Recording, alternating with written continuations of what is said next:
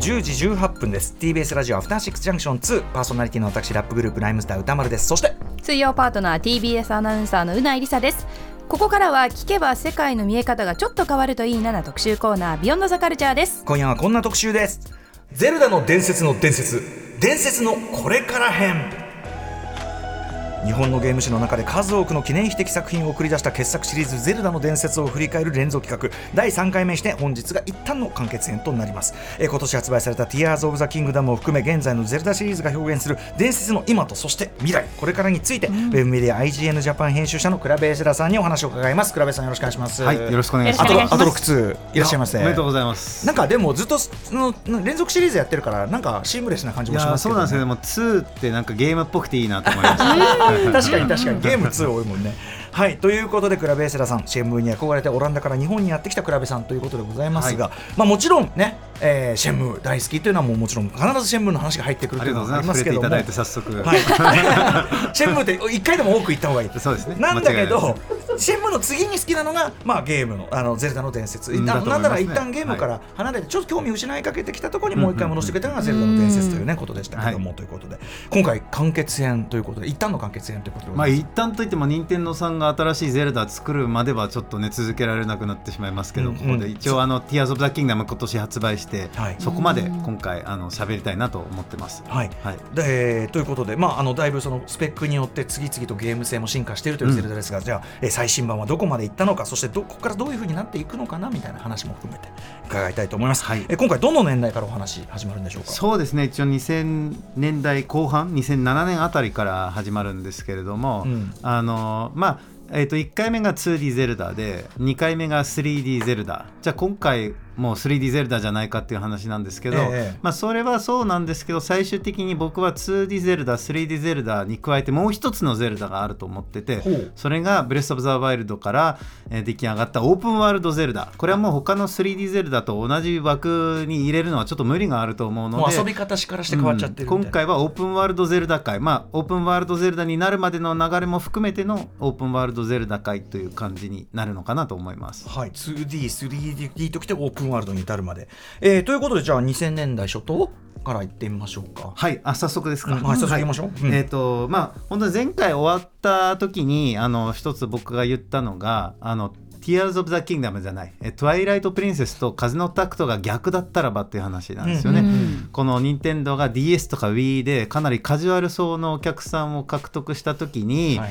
トワイライト・プリンセスみたいにダークで難しいゼルダじゃなくてあの風のタクトのトゥーンリンクだったらどうだったのか可愛らしいうん絵柄のね。話なんですけど2007年に任天堂は実際にその通りにあの無限の砂時計っていう DS 向けのゼルダをあの、出すんですけれどもこれはトゥーンリンクが続投の可愛らしいゼルダになってるんですよね。うんまあ、これは意図的かどうかはね任天堂さんに直接聞いてみなければわからないんですけれどもやっぱ DS のライト層に非常にマッチしたビジュアルだったわけですよね。はいはい。でまあ本当にその時にあの動物の森とか脳トレとかニンテンニンテンドッグスとかといったタイトルでそれまではあんまりこうゲームやらなかったようなあの、まあ、それこそ若いプレイヤーとか、えーそれからまあその女性の方とか、まあ、あの少し逆に年齢層が高めの方とか、いろんな方がこうゲームに入ってきて遊ぶようになってその中でそれにマッチしたビジュアルのゼルダなんですけれども一方でゲーム自体がじゃあすごくこうカジュアルになったかっていうと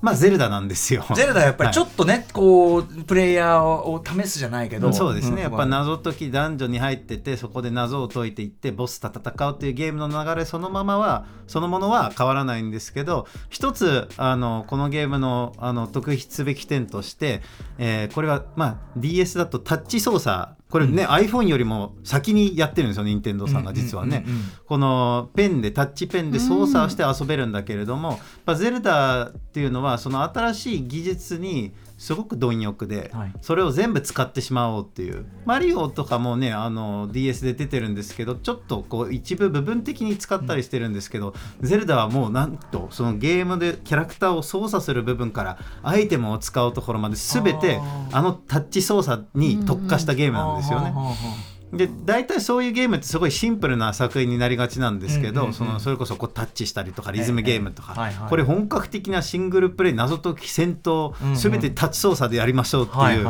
そこ自体はゲームデザインとしては非常に意欲的なことをやってて挑戦してる。うんそうですね、うん例えば面白いのがブーメランで、まあ、ブーメランって普通投げて戻ってくるだけなんだけど、え。このタッチ操作でブーメランをどこにその投げていきたいのかという線を描くんですね、でその軌跡の通りに動いてくれるっていう部分があったりして同じゼルダのアイテムでもこのタッチ操作だったらどういうふうにプレイヤーを楽しませられるのかっていうところにすごく面白いことを考えてて。なんかゲームシステム自体に何かあるってなんかやっぱそれもゼルダっぽいって感じしゼルダっぽいと思います。よ、うんうん。やっぱり新しい技術を使って今までのゼルダの遊び方をどう変えていくのかっていう、まあそれ自体は面白いし直感的だけれども、まあ、ゲームの本質はすごくやっぱ難しいのであの、まあ、当時のマリオとかが大ヒット飛ばして数千万本3000万本ぐらいいったと思いますけれども、それと比べて、まあ、この無限の砂時計は500万本弱ぐらいで同じようなタイトルが2009年に出て296万本と、まあ、全然人気のないシリーズってことではないですよ、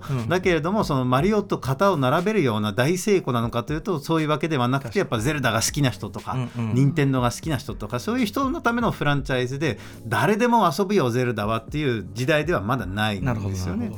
それはなぜなのかっていうのはちょっと、えっと、この後の作品をさらに見ていくと分かってくるのかなと思いますけれども、はい。まあ簡単に言うとこの時にはやっぱカジュアルユーザーとハードコアゲーマーあるいはミ任天堂ファンコアな任天堂ゲーマーっていうこう2つのタイプのお客さんがいたんですよね。でマリオはそのカジュアル圧倒的多数いたカジュアルのユーザーのために 2D に戻ってるんですよ。で 2D でリニアでとにかく左から右に向かえば最後に旗があってその旗にぶつかればクリアだっていう分かりやすいゲームなんですよね。でマリオは結構時代についていって今マリオに何が必要なのかっていうことに対して毎回敏感でありながらゼルダはとにかくこの新しい技術で本格的なゲームを作ろうというような、そこのアプローチの違いは結構感じるんですよね。はいはいだから今今だいぶそこがもう垣根がもうあのほとんどなくなっちゃった今となっては特にコロナ禍以降忘れたいがちだけどそのカジュアル層とそのゲームちゃんと元からやってる人とではもうそもそもアプローチも求めてるものもマーケットも違うっていうかそうなんですよね。で、これがすごく任天堂にとっては重要な歴史で、あのマイクロソフトとかソニーが参入してきて、そのそれまではゲームだけに特化してやってた任天堂とかセガとかだったのが、急にもうなんか世界最大級の企業たちがこう参入してきて、いやちょっとこう力勝負ではもう勝てないってなった時にあ、なんかやっぱそのね逆転の発想じゃないけれども違ったやり方で任天堂らしい形でそのお客さんにアピールできないかっていった時にやっぱ DS が生まれたり Wii が生まれたりしててでそれに対してマリオはかなりその敏感にこう合わせてこう形を変えたりしてるんだけれども、ゼルダは、まあ、悪く言えば不器用でよく言えばあのゲームであることに最後までこだわりきってきたのかなという気がしますね。うんうんうんはい。はい、えーじゃあそんな中、まあ、2007、2009と、まあ、なんていうかな、ちょっと売り上げは落としているような時期が続いてというところですけども、さあ、さらにじゃあ時代進むとどうなるでしょうか。いってみましょう。はい。えー。伝説の限界点を示すようなタイトル2011年スカイウォードソード。はい、これ2011年スカイウォードソードはこれはあのプラットフォームっていうか何？これ Wii ですね。Wii だ。はい、はいはい。で、あのーこの時2011年なんですけど、まあ、本当に任天堂が Wii と DS で大成功してるんだけれども実はちょっともうこう低迷期にこの時入ってるんですよ。でなぜかというと分かりやすくスマホなんですよ。ああ、そっか。なこの任天堂が獲得したカジュアルユーザーたちであもう大丈夫だって安心したところにスティーブ・ジョブズが入ってくるわけですよ。すごいね。はいはいはい。でその人たちがほぼほぼみんな持っていかれて、敵は思わぬところから来るね。そうなんですよね。うんだからこう直接勝負しない方がいいっていうところに任天堂はその立ち位置を変えて大成功するんだけれども今度はそのタイプの人たちがどこかに別のところにまたスマホにね行ってしまうわけですから、うんうんでその中であのまあゼルダはどういうあり方をすればいいのかっていうのがさらに難しくなってきて、であのそこでやっぱりあの面白いのが DS の作品と同じように Wii は何が成功したのかというとモーション操作ですよね。ね。はい。おじいちゃんおばあちゃんもみんなね、Wii スポーツはい振ったりとか、コントローラーを動かして。フィットではい体重計乗ったりして、実際に動かしたものがゲームなんだと。うんそうなはい。うんでゼルダはもう今度やっぱりそれタッチ操作と同じようにゲーム全部をそれでできるようにするっていう、はいはいいやこれはカジュアルユーザーのためのおもちゃじゃなくてこれで本格的なシングルプレイのゲームができるんだぞっていうのをうんうんうん証明したのがあのスカイウォードソードでうんうんうんこれ実際にもかなりすごいものがあるとは思います。まああの実際こううまくいかないとかあのなんかこうい今よりいまいちしっくりこないっていうユーザーもいるんだけれどもちゃんとうまくいく時には本当に自分でこう剣を振ってる感じがあって本当に狙ってて。で敵もこう斜めに対してこう盾を構えてくるからじゃあ反対から攻撃してやろうってなったりとかかなり本当に自分で剣を握ってる感覚になりきれるしで先ほどのブーメランの例と同じようにアイテムもそれと合わせて全て使い方をあのやっぱこう新しく考えてあって、まあ、例えばビートルっていう新しいアイテムがあるんですけれどもこれ簡単に言うと、まあ、その空を飛んでいってくれるその、まあ、仲間みたいなあのアイテムなんですけど、それをこう Wii リモコンで自分の好きなように実際に動かして空飛んでいけるんですよね。するとその遠くにあるその天井とかにあるスイッチとかでリンクが絶対に届かないようなところに実際に直感的に飛んでいけたりして。やっぱり今新しい技術を、えーその本格的なシングルプレイゲームで使ってみようっていう,、あのやっぱその面白いゲームを作るっていうその本質的な部分は、うんいつだってやっぱゼルダはすごいんですよ。あーなんか話聞くとすごい面白そうだし。実際面白いゲームだと思いますけどじゃあ逆にそれは誰のためのその実験なのかゲームなのかっていった時にカジュアルユーザーの人たちはそんな難しいゲームをやるのかそもそもまだいるのかっていう話があるわけで。で逆にじゃあそのその技術が今コアゲーマーが求めているものなのかっていうと2011年はスカイリムが出たりダークソウルが出たりしてて。やっぱそのゲームのその技術の面白さにやっぱその、なんていうのかな僕みたいにほってピンとくる人もいるのかもしれないけれどもやっぱスケールとかはい。なものを言わせる時代になったりとかあるいはそのね歯応えとか、確かに確かに。ね、やっぱりそういう意味でゼルダは良くも悪くも不器用で面白いゲームを作るっていうこと今何が求められているかっていうことじゃなくてね、なんかゲゲーム性とそのあの任天堂らしいそのあ遊び？遊びね。あくまで遊びの喪失であるっていうさ、うん。はい。そこが面白いしエキサイティングだけど、まあ、ゲーマーの一般的なゲーマーのそれとはやっぱ確かにちょっと違うのかもしれないですよね。まさにそうであの僕がゼルダのいいところだと思ってるのが大体こうゼルダ1本遊ぶとこれいいな次はこうしてくれってこうもっとこれを進化させてくれって思うじゃないですか、そうじゃなくて自分が欲しいと全く思いもよらなかったようなことをやってくるんですよ、うんうんえそんなんって思うけれども遊ぶとあ面白い。俺はこんなことを求めていたなんてっていう感じにしてくれるんですよね。でもやっぱりこの時にユーザーが求めていたものはやっぱ時のオカリナが98年にプレイヤーに感じさせたのは遊びの秀逸さもそうだけれどもあのハイラルの大地をエポナというまでね、駆け巡ってその壮大さみたいなところだと思うんですよね。うんうん。でその壮大さ自体もやろうとしてないわけじゃないんですけれども、なんか技術のこうやりたかったことがその技術的にちょっと限界があってうまくできなくて、っていうのもこれは「Tears of the Kingdom」につながるんですけど、はい。このゲームは大空が舞台になってるんですよね。うんうんうん。でその大空をこう鳥の仲間に乗って自由に飛べるようになってるんですけど、はい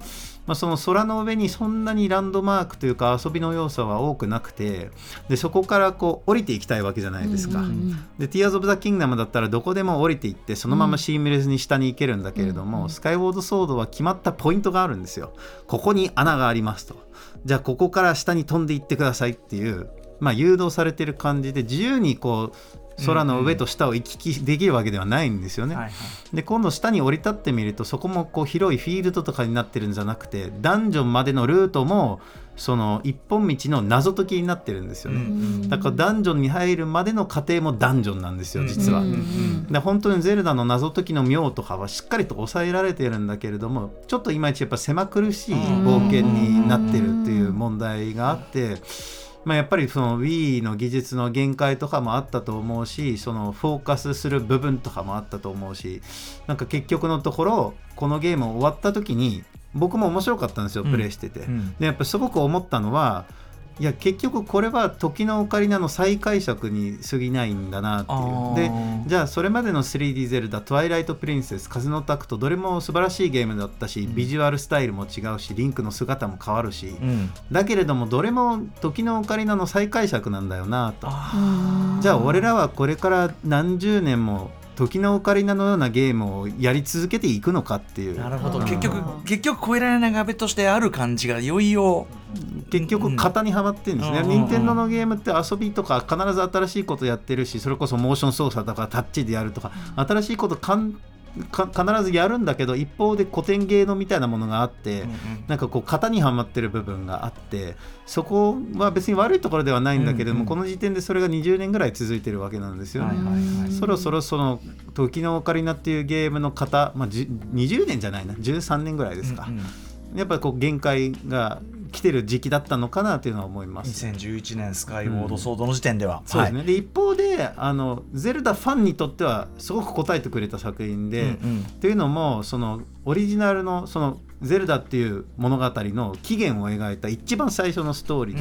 で、よりキャラクターたちにフォーカスを置いたりとかその世界観の部分そのゼルダっていうまさに伝説がどういうものなのかっていうものを描いているので、本当にゼルダが大好きっていう人にとってはたまらない部分も全然あったと思いますけど、まあ、僕個人はどっちかっていうとゼルダはその遊びの斬新さで遊ぶタイプなのでそこまでひ響かなかったけれども、そういう意味ではなんかこう一部のやっぱコアファンにとっては最も好きなゼルダだったりもする作品ではありますね。どっちを取るかでね。なんかその時のお金の再解釈だからいいんだっていう人と、うんそうですね。だから限界だってのは本当に裏表の話だから。で僕はトアプリの時にだからいいんだって言ってた人なんですよ、うんうん。でもスカイウォードソードでそう言えなくなってる自分がいたってことはやっぱりそれがだからいいんだって言える時のピークがあるんだろうなとはすごく思いますね、はいえーまあその当然ねスペックの問題もあったりしてこれちなみに367番本の売り上げとなりました、だから大体なんかよくて500ぐらいのシリーズなんですよねこの時に、うんうん。まああのトアプリぐらいは900ぐらいいってるのかな、まあ、1000はいかないシリーズですね、うんうんで逆に言うとマリオギャラクシーは1280いってるしニュースーパーマリオブラザーズは3000万本超えてるしあのですごくやっぱり思うのがあのギャラクシーはこのタイミングではあのもう本当にその Wii にカジュアルの人たちがたくさん集まってるタイミングでそれまでサンシャインとか64とかは、ハブワールド自由に探索できますよ、でこう広いエリアありますよっていう探索にかなり力を入れた作品だったんだけれどもやっぱマリオはそこうまくていや今はかなりカジュアルな人たちが集まってるぞっていうギャラクシーって一見すればすごい壮大なゲームなんだけど実はリニアなステージの集大成の集合体なんですよ。なので基本的には分かりやすいゲームででニュースーパーマリオブラザーズはさらにそこがうまくてまた 2D でみんなで遊べるファミリー向け、なんかこう誰でも一緒に遊べるっていうゼルダはそういうことしないんですよね。うんうん。やっぱユーザーありきっていうのとそのおゲ面白いゲームを作るが先かの違いそうそうなんですよ。よそこはだからゼルダ、マリオ同じ生みの親で同じようなその基本的な発想はあるんだけれども、うんうん。マリオ空気読むんですよね。確かに。時代に合わせていく、まあね商売である以上ね、そうなんですよね。でえーっとゼルダ。まあ、2017年ブレス・オブ・ザ・ワイルドがありますけどその前に一個ちょっと重要タイトルがあるっていうことで、はいそうですね、うん。これは何でしょうか、あどうぞ。あ僕が言っちゃっていいですか、うんはいはい。えっ、とゼルダの伝説神々のトライフォース2ですね、2013年、はい。これは3任天堂 3DS, 3DS ですね、うん。年末に出ましたね。僕すごく記憶にあるのがあのちょうどオランダに帰省してて帰りの飛行機でできるぞと思ったら、発売日にめっちゃその任天堂 e ショップが大集合して、えそのちょっとサーバーがクラッシュして結局ダウンロードできないまま飛行機に乗ってしまった、あ結果的に。ー帰りのフライトでできると思ったのに。本本本とかもいらねえよなって何も準備しなかった。最悪だっていう。そうですね、そこは最悪だったんですけど、ゲーム自体はあの、僕はかなりゼルダシリーズの中でもトップに入るぐらい大好きなタイトルで、これ2がついてる唯一のストレートな続編なんですね、うんこのシリーズの中で。しかも、神々のトライフォース1作目ってね、あの歌丸さん、ちょっと苦い思い出もある、あのあの、ね、あのラップの CM もある。ああ、ね。ニラバムリとか、まあ、スチャがね、スチャが CM やっててね、うん、け結構なものですね。はい。はいはい、確かに確かに。あれスーファミですよ。だから、あーそっか。ねそのすぐに続編とかじゃなくて十何年越しの続編っていう、ごいですね。なんで今になって神々のトライフォースの続編なんやって言って、でまあ神々のトライフォースはねあの前回の1回目の特集で取り上げてるんだけれども、初めてまあゼルダの基本的な要素が全て揃って完成された形で出てるタイトルなんで素晴らしいゲームなんですけど、まあ、この時代ですでに時岡の再解釈的なゲームでさえ古く感じてるわけだから、それよりもさかにさらに前に遡る作品の続編となるとやまあ無難な 2D ゼルダがいいところなんだろうなって思ったんだけれども、これが実は僕は、まあ、ブレス・オブ・ザ・ワイルドが最終的に、まあ、本当にシリーズの当たり前を見直すんだけれども、実は途中までかなり、まあ、その一歩手前まで来てるのが神々のトライフォース2だと思っています。その 3DS のスペックの中でどんなことをやってるんですか？これは簡単に言うとその大きな海峡は2つあってあの一つはやっぱりこうゼルダの冒険の流れがその、まあ、決まりった形になってたっていう、まあ、ダンジョンに入ってそのダンジョンの中でアイテムを入手してそのアイテムを使ってクリアして次に行かなきゃいけない場所に行くでその場所はこうあらかじめ定められた道のりになってると。だけれども「神々のトライフォース2」はゲームの序盤でいきなり全てのアイテムを購入あるいはレンタルできるシステムがあるんですよね。でこれまでこのダンジョン行ってこのアイテム手に入るっていうのではなくて、いきなり全部手に入れてでそのダンそのアイテムたちを持ってどのダンジョンに行くのかは君の自由だよっていうゲームデザインなので。そのリニアとか自由度のなさとかっていうまあ言ってみれば開放感のなさみたいなものをそういう形で解決してるんですよね。はいはい。とはいえまあそのダンジョンの中に入るとこのアイテムがないと解けないとかっていうのはあってなんかダンジョンの前にこうこのアイテム必要ですよみたいなアイコンがあったりするのでダンジョン内の遊び方としてはそんなに大きく変わってないけれどもどの流れでどの順番でそれらに向かっていくのかっていうところに初めて自由度まあ初代ゼルダ以来と言うべきか、自由度が生まれているわけですね。はいはい。はい、でもう一つが壁画化、壁画かはい、壁になれるという、まあ壁になれる、うん、そう壁に入れるって言えばいいんですかね。リンクはあの壁の中に入っていってで壁のアート、まあ、壁画になることができてあでその壁の中に入った状態で移動できるようになるんですよ。でこのメカニクスは非常に革新的すでごいこれ。あめちゃくちゃこれが面白いんですよ。はい、えー、僕知らなかったです。これでー。あのこれは一つのメカニクスなんだけれどもこれで 2D ゼルダの遊び方が根本的に変わってて、うん。まあ、一つまずその技術的な話をするとああの 2D っていう技術ってごまかしが効くじゃないですか。だからこのお家をこう俯瞰視点で見てたらそのうちの裏がどうなってるのかなんて別に描く必要ないわけですよ。はいはいはい。でも壁に入ってその壁に入った状態でその牛の裏に回ったら見えちゃうわけだし、うんうんうんその近くの場所も全部見えるわけだから、壁に入るっていう簡単に聞こえる能力一つで 2D のゲームなんだけれども 3D のような描き方も同時にしなきゃいけなくなるんです、ね、3D のような世界を、まあ、プレイヤーとしては感じられますよね。感じられるし、うん開発者としてもその全ての壁の右側左側ちゃんと用意しなきゃいけないのでまあ本当に 3D よくのゲームを 3DS でよくやったな。作るような手間うんがこれに入ってるんだけれども、でもかなりこれはその価値に合うそのその手間に合う価値があって。というのもじゃあ例えば従来のゲームであればこれはまあゼルダに限らず、えー高台の上に立ってると、で高台から少し離れたところになんかもう一つの登れるプラットフォームがあるとすれば、どうやっていくのかっつったらまあジャンプは届かんしつって、基本どうやっていくのかっていうのはなんか一回下に降りてそこでなんかジャンプ台見つけてとかになるんだけれども、このゲームは壁画化してそのまま横に向かって歩いていけばいいわけですよね。壁に入ったまま。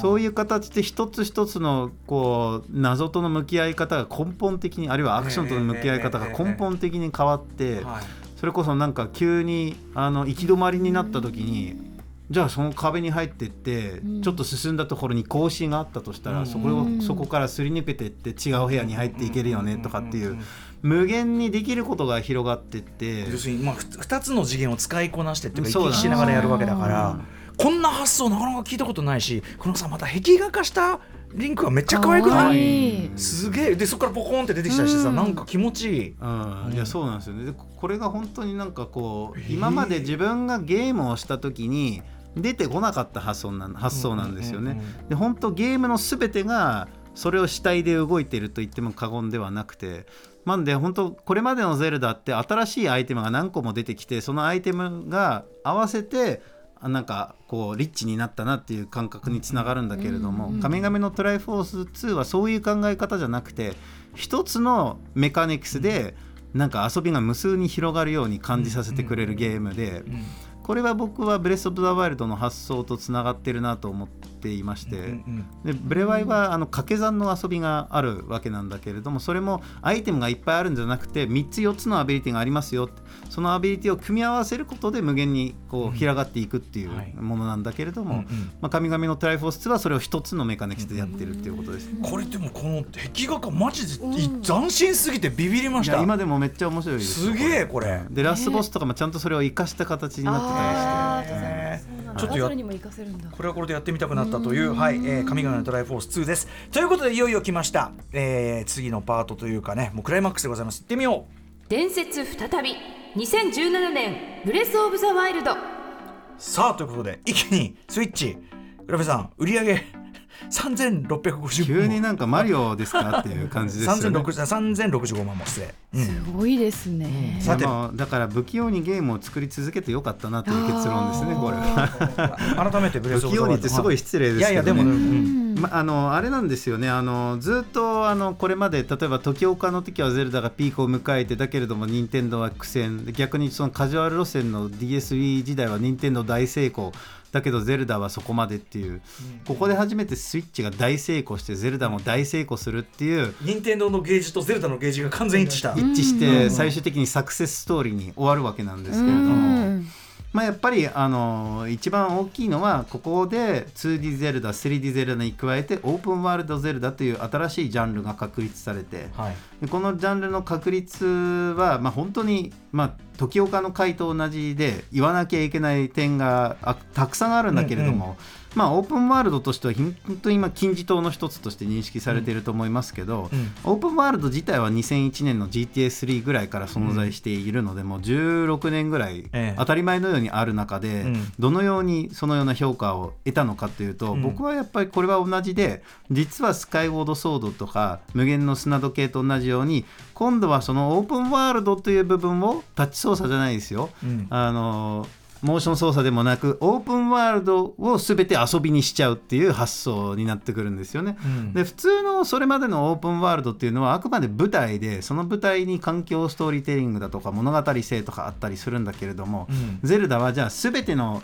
面積とか山とかお家とかに対して登れるようにしようっていうそのオープンワールド自体を遊べるもの全てに対して介入できるようにしようという発想で、まあ、それこそ天候の表現もこの時代当たり前のようにあるんだけれどもこの天候の表現もじゃあ遊びに反映させて例えば風が吹いていればその風に乗って高く飛べるようにしようとか。うんっていうその全てを遊びにしてしまうっていう非常にゼルダらしい考え方のオープンワールドにまずなってると思うんですよね。でその中でリンクはいくつかのアビリティを与えられててそれを組み合わせることであのそれまでは回答が一つしかなかったゼルダの謎解きに対してあの複数の回答が存在したりご利用しが通用したりするっていう、うんうん。より開放感のある、えーゲームデザインに変わっていったっていうのがかなり多くて、うん。大きくて。うんうん。でやっぱりちょっと似てるのがマインクラフトとかのクラフト的な部分をその本格的なクラフトゲームにするんじゃなくてそれをシングルプレイのゲームゼルダらしい謎解きとかにあの機能させるっていうような考え方もあって、ん。あのなんていうのかな全てこうなんかマインクラフトだったらね壊して物を作ったりとかっていう、うんうん。ゼルダはそういうわけではないんだけれども同じように全てに対して何かしらプレイアブルだったり雷がね降ってきたらちゃんと鉄のものを外して行かなきゃいけなかったりとか、そのストーリーのためのオープンワールドじゃなくて遊びのためのオープンワールドっていうのがあのかなりでかいところで。その世界にね、まあ、オープンワールドならではのその世界に行って何でもできるということそれ自体にこうなんかゲームの喜びがあるっていうか。そうですね。でそれ自体が謎解きになる。例えばこの山頂にどうやって行くのかっていった時に、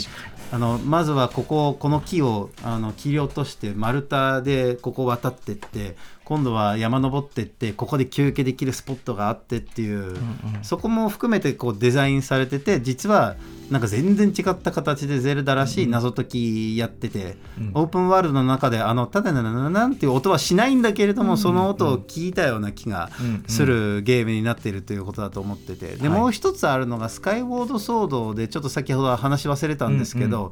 あのーそれまでもちょっとあったんだけれどもすごく丁寧なガイドがつくようになってるんですね。これファイというキャラクターなんですけどめちゃくちゃヒントを与えてくれたりするし、うんうん。そのファイというキャラクター以外にも例えば爆弾で破壊できる場所がすっごく分かりやすいマークがついたりして、それまではなんかやっぱ従来のゼルダの発想としてプレイヤーがその自分でちゃんと答えにたどり着けるっていうことを信用するっていうことをちょっと忘れてしまっているようなところがあって、で逆に同じ年にダークソウルが出るじゃないですか。でダークソウルは完全にまあ、プレイヤーを信じるとかほぼ置いてきぼりにするぐらいの勢いなんだけれども、それがまた評価される時代になって、それもあってか任天堂はもう一回このシリーズの原点を見つめ直して初代ゼルダのあのその自分で右も左もわからない世界を冒険する時のワクワクみたいなものを思い出して、まあこれ実質 3D ゼルダで初めて相棒がついてないんですよね。あ相棒がついてなくて、ー教えてくれるようなのがなくて。いなくて、で逆にやっぱりそのランドマークで教えてくれたりしてるんですよね。うんうんなんかこうハイラル城がそこ遠くにあってとかそこに行かなきゃいけないとか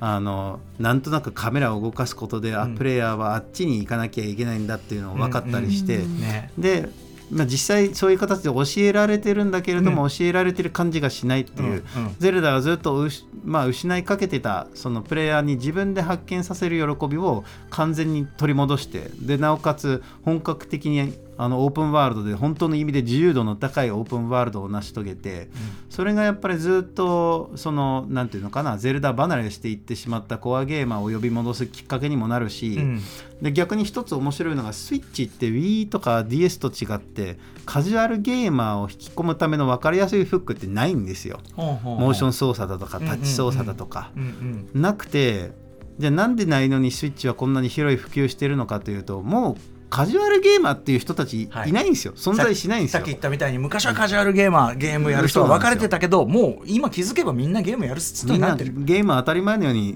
やる世世代だしなんかお父さんになってる僕ぐらいの世代だったらもう当たり前のようにファミコンとかスーファミとかうん。で育ってるし、子供たちだってねちっちゃい時からマリカーだとかマイクラやってるので、うんもう今のそのカジュアル向けのそのモーション操作だけで遊べる簡単なリズムゲームみたいなのが流行る時代じゃないんですよね。で逆にそれはゼルダにとっては非常に好都合で、ずっとその流れを気にせずにいいゲームを作り続けて正解だったわけで、それがここでやっと報われるっていう部分はかなりかなりあるんじゃないかなと思います。でマリオが面白いのがマリオもそれに気づいてるわけですよ。マリオオデッセイでまた本格的な探索ゲームに戻ってるんですよ。だからマリオはその流れをこう巧妙に読んでやってるんだけれどもゼルダはどっちかっていうとやっとコアゲーマーというかゲームを本格的に遊んで当たり前っていう時代が成立して、ゼルダの素晴らしさを広く理解してもらえて時代が追いついたってね。時代が追いついてでなおかつゼルダはゼルダでちょっと時代に遅れがちになってたところがあるのでゼルダはゼルダでそのシリーズの当たりを前を見直すことで追いついて結果的にみんな同じスタートラインに立ってみんなでゼルダやろうって言って3000万本うう売れて。いわゆる洋芸やってるコアメゲーマーみたいな人も完全に取り込んでたもんね。然やるわけですよね。本当だよね。うん。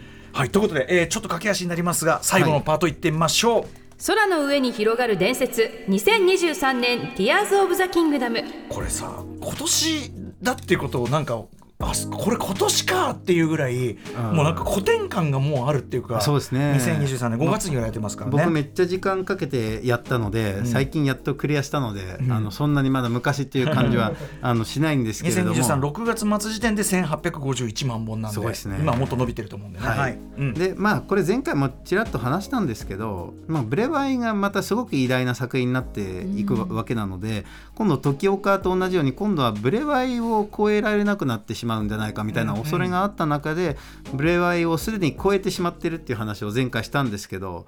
これどどういう意味で超えているのかっていう話をもう少しあのした方がいいのかなと思ってて、で実はパッと見超えてないんですよこれ。なんなんでかというとまずビジュアル基本的に同じであると。で、えー、とその舞台も、まあ、もちろん上とその下に広がってるんだけれども、メインのハイラルも、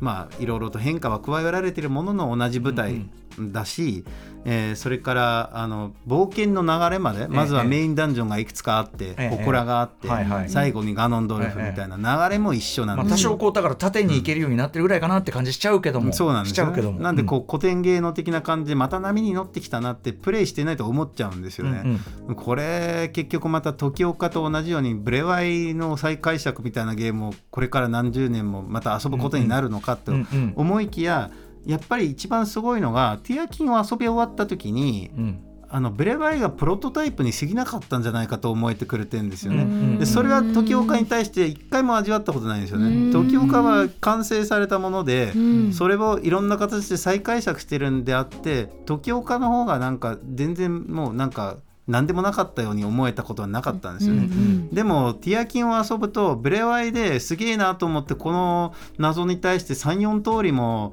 回答存在するんやっていうことに対して感心したんだけれどもティアキンでは多分100通りぐらいあるぞっていううんものになっててうんそれはやっぱりこの分かりやすくウルトラハンドスクラビルドっていう新しい能力でこの世界にある基本的に全てのものをうん。くっつけることができて、はい。それをくっつけることで新たな道具とか。新しい道具とか乗り物とかを作って、でその乗り物をどうやって動かすかっていう工夫などがあって、うん。というところはやっぱもはやその掛け算っていううん。最初のブレワイのテーマを、まあ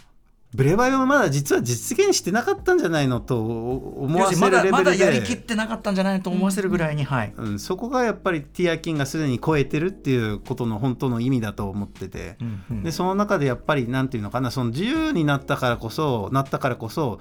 うまくいかない時もあるんですよね。これをこう組み合わせたらこうなるんじゃないかと思ったら、うん。ガクッとこうすぐにこう、ねはい落ちたりしたししますけれどもそういう意味でもそこの試行錯誤を楽しむゲームで失敗した時も微笑ましいし、はい。その中でこう直していっておお飛んだ飛んだ飛んだって思った瞬間がすごく気持ちよかったり。それこそもう純遊びの喪失感を感じましたいやよ、本当に。そうですね、うであの僕の知り合いのライターの渡辺さん渡辺拓也さんがこれを素人の DIY を許してくれるゲームと呼んでるんですけど、うんうん確かにまあまさにその通りだと思ってて。形なんかすっげえブサイクでもね、なん。かいろそいうろあったりしてね。そうなんですね、だけれども、そのちゃんとね空を飛んでくれるとか、うんでそう思った時に最近のゲームのトレンドでみんなが一番求めているのはオープンワールドでスケールのでかいものでそれで自由に何でもできるゲームっていうことなんだけれども、それをこのレベルで実現したゲームはちょっと他に見当たらないし、大空からね飛び降りてそのままシームレスに、あのハイラルだけじゃなくてそのまま地底までこう飛んでいけるっていう意味で、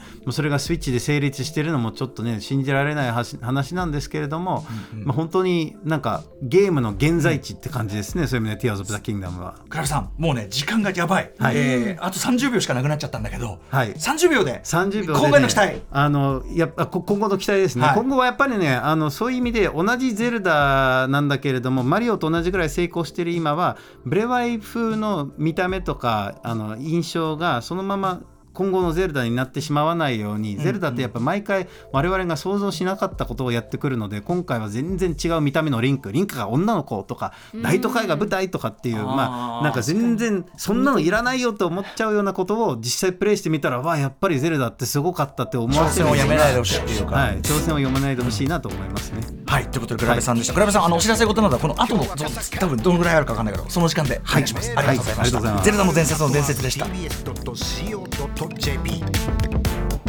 ナンバーワンカルチャープログラムアトロック2さて、ちょっと残りの時間で、倉部さん、ぜひご自身のお知らせ事など。ありがとうございます。えっと、IGN Japan という媒体でいつも記事書いたり、えー動画に出てこういう感じで喋ったりしてますので、そちらぜひ見てください。えーシェンムで言うとちょうど今日鈴木優さんのインタビュー出してますんで、はい。シェンム好きの皆さんぜひ見てください。出読ですね、これもね。はいそして、あの、ゼルダの伝説の伝説シリーズ、本当にありがとうございました。あの、ね、今もずっと、ね、その出る、その今後どうなっていくかってところで。うんやっぱこれティアキン超えるゲームって難しくないぐらい思いますよ。あなんか本当客観的に考えた時にちょっと超えられないゲームですね現段階では、ねっていう感じはちょっとしますよねやっぱりフォロワーっていう的な考え方も増えそうだもんね、ここねうん。そうですうんね。フォロワーつでもなんか本当すごいものがありました。倉部さんありがとうございましたありがとうござい。ました